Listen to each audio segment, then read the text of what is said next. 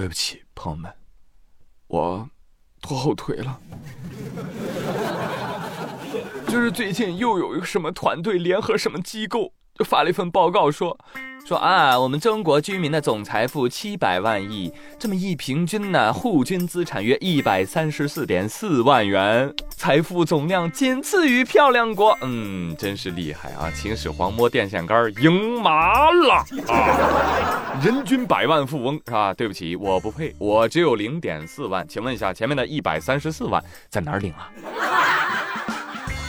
哎呀，这种统计。有意义吗？你每次都这么说，请野榜不要再蹦跶了，谢谢。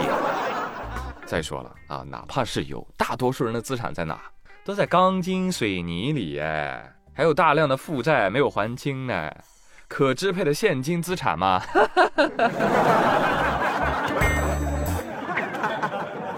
这还是有房子的，还有更多的年轻人租房呢，对不对？房子是房东的，但生活不是啊。生活是老板的呀，所以我现在也就人生俩追求啊，第一个存款百万，第二个入住曹县。五月二十七号，山东菏泽曹县一处门柱挂着个牌子，上书四个大字儿：“宇宙中心”，哈哈哈，引发了网友关注。对此，当地官员回应称：“啊，这个门柱啊尚在建设中，等竣工了再说。啊，目前门柱已经被盖布遮挡了。哎，遮挡干什么？我觉得没什么毛病嘛，是不是？众所周知，宇宙的尽头在铁岭，宇宙的中心那就在大曹县。为什么要遮？大大方方的喊出我们的口号：北上广曹，北上广曹。”宁要曹县一张床，不要上海的一套房。一套房。今天我给大家讲讲科学道理。中心这个东西呢是没有确定的方法的。你想啊，那地球是不是个球啊？啊，那既然是个球，你是不是任何地方都可以是中心点？是不是？哎，我就喜欢说，我脚下的土地就是地球的中心，怎么了？打我笨蛋！既然可以是地球的中心，那你说它是宇宙中心，那也没毛病啊，是吧？这就是一个参照系的问题啊！哎，我这么认真的说这个，你们不会以为我有病吧？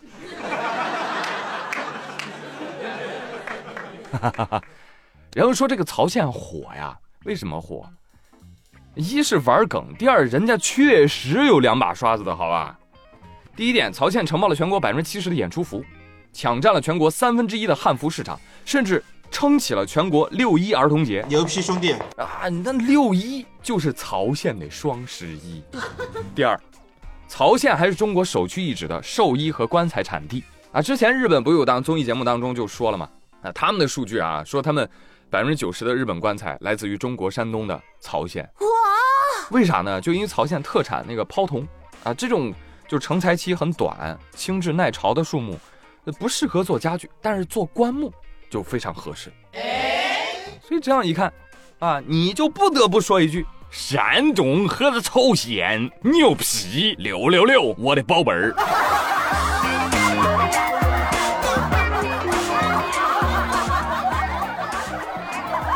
哎呀，我这刚被曹县弄上头啊，又被吴勇的插图给搞到下头。哎，吴勇的那些教材插图不用我多说了吧？啊，铺天盖地，大家都看到了吧？哎呦，可别跟我谈什么审美多元化，呸，他不配，他就是丑陋，还恶心。哎，你家孩子长那样啊，吴教授？啊，猥琐、痴呆又自卑，你怎么敢的呢？啊，你怎么敢的呢？你的妈妈是批发的吗？哎。不可以这样讲哎！更让我看不懂的是啊，还有个话题竟然上热搜了，叫做“读教材必须引发全社会反思”。我的妈，这个话题太幽默了！谁反思？谁反思？谁反思呢？啊！绝了！我跟你说，全社会都怒了，现在要全社会来反思。这画是全社会画的啊，还是全社会审的？都不是。那要全社会反思什么呢？啊？反思我们怎么还在这敲键盘？怎么不去抽你丫的呢？是不是？一句话送给大家：非必要不反思啊！大家，我觉得需要反思的就是教材的编写、插画、审核的人，而且反思哪够啊啊！你得负责、惩戒、整改，一条龙服务才是。嗯，关于这个教育和教材的重要性，我觉得不需要我多说哈，大家心里面都知道这个东西的分量有多重，有多么的不能容忍这种有毒的错误。而且我还了解了一下，这版人教版的数学教材。二零一四年就开始用了，如果不是这次在互联网上舆论发酵，它很有可能会继续用下去。我的妈呀，太可怕了，真的太可怕了。就有句话咋说来着？就是当你发现了一只蟑螂的时候，其实已经有一窝了。最新消息，昨天半夜发的，教育部已经成立了调查组，进行全面的彻查。对查出的问题将立行立改，对存在的违纪违规问题的责任人将会严肃追责问责，依法依规严肃处理，绝不姑息。同时，处理结果将会及时向社会公布。同时呢，还会部署开展全国大中小学教材的全面排查工作，发现问题立即整改，对存在违纪违规问题的责任人按照有关规定严肃处理。说话算话啊，我们等着呢。我们要看看到底谁应该站出来反思，谁应该忏悔。更重要的是，除恶务尽，连窝端完。妖精！哎呀，不行了，不行了，不行！看完那些插画，我得想一想当年我们的教科书插图，我得对冲一下。话说，那是在二十年前，每每发到新的课本啊，我都要一页一页的翻，不是因为喜欢学习。而是因为喜欢，哦，有墨香，还有配图美，我总要把那个图画先看一遍，找一找二度创作的灵感，加个胡子什么的。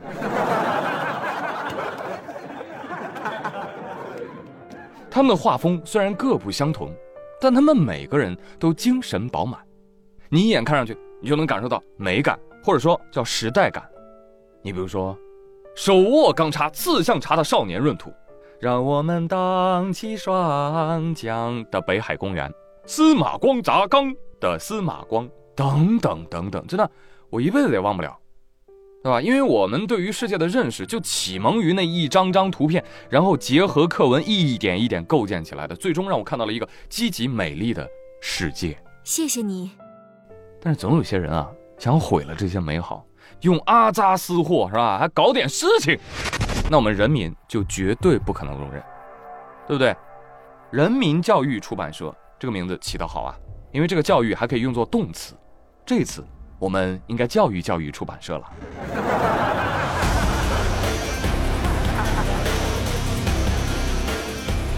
丑陋的插画，请你离孩子远一点儿。滚！当然了，丑丑的可达鸭可以近一点哦，送我一只可好鸭。最近跳舞的可达鸭是刷屏网络啊，作为知名 IP 宝可梦的代表角色之一，可达鸭音乐盒经过网络快速发酵，成为了继玲娜贝尔之后年轻消费者追捧的新宠。某二手平台显示，可达鸭的价格已经从百元升至三千块，太便宜了。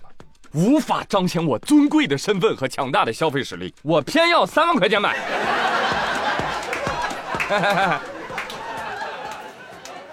哥们，你说有没有可能，就是现在买可达鸭的这批人，跟二十年前集卡片的小朋友，那就是一群人？有没有可能，跟给王心凌打 call 的，还是一群人？原来我就是这帮人呐！哎，小可爱竟是我自己。哎，为什么我们就喜欢去抢这玩意儿呢？